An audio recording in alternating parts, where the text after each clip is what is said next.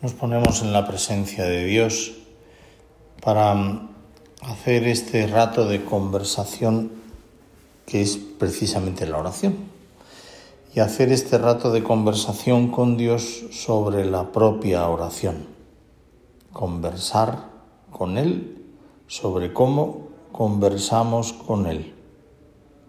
Si a ti te dicen que cada día puedes tener un rato de conversación con el creador del mundo, con el dueño de todo, con el que ha hecho los montes, los mares, los valles, los ríos, todas las cosas, con el que ha creado el tiempo, el espacio, la historia. Seguramente tendrías cosas interesantísimas que plantearte para esa conversación. Pero si a ti te dicen que esa conversación puedes tenerla siempre que quieras, porque Él siempre te escucha, si a ti te dicen que mm, cuando le llamas no es como esas máquinas infernales de las páginas web que te dicen si necesita no sé qué, marque el 1. Si su llamada es para tal otra cosa, marque el 2. Si no, espere que le pasamos con un operador. Y al cabo de unos minutos te dicen, todos nuestros operadores están ocupados. Espere. Y te ponen una música infernal que se repite durante minutos. Eso puede ocurrirte, pero si te dicen que eso nunca te va a pasar con Dios, es que te están hablando de la oración. Cuenta el Evangelio cuando Jesús llega a Jericó, se encuentra a las puertas de la ciudad con un ciego que mm, grita, Jesús, hijo de David, ten compasión de mí. Está convencido de que si grita, conseguirá que el Hijo de Dios, el Hijo de David, se pare y le cure.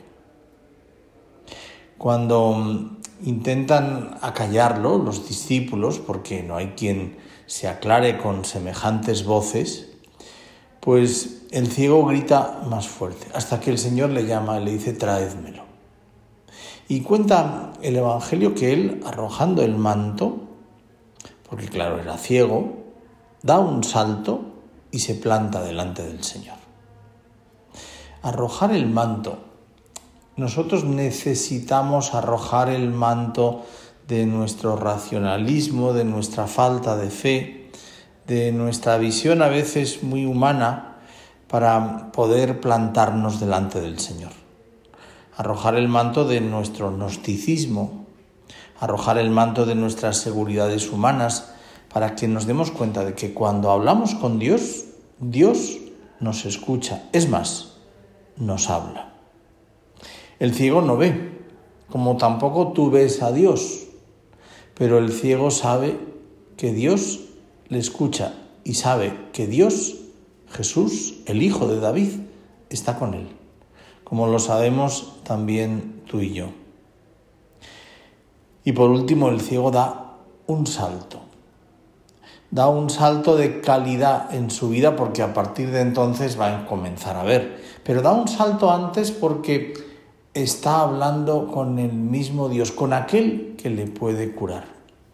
Tú y yo también tenemos que dar un salto, jugar otra liga, estar en puestos de champions, no conformarnos con mitad de tabla, con estar ahí a ver si nos salvamos o no y no bajamos de categoría.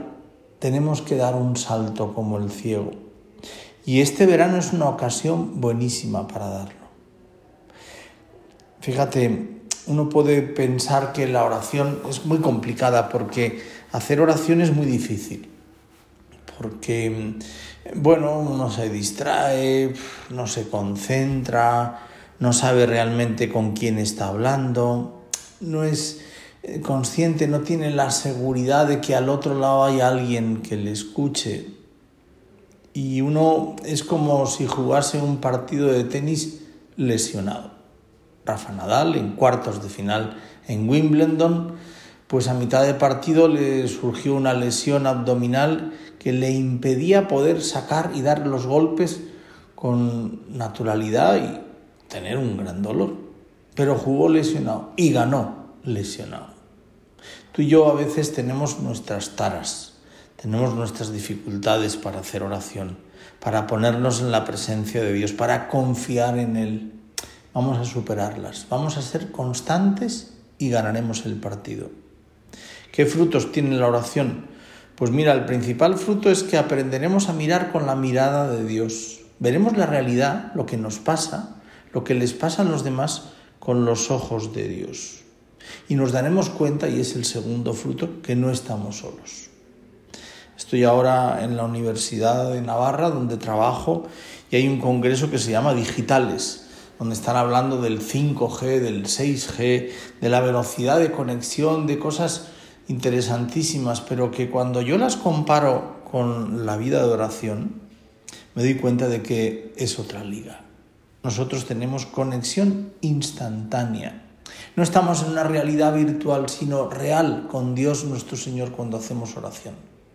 De verdad que al oír estas cosas, y ya termino, ¿no te dan ganas de hacer oración de verdad este verano?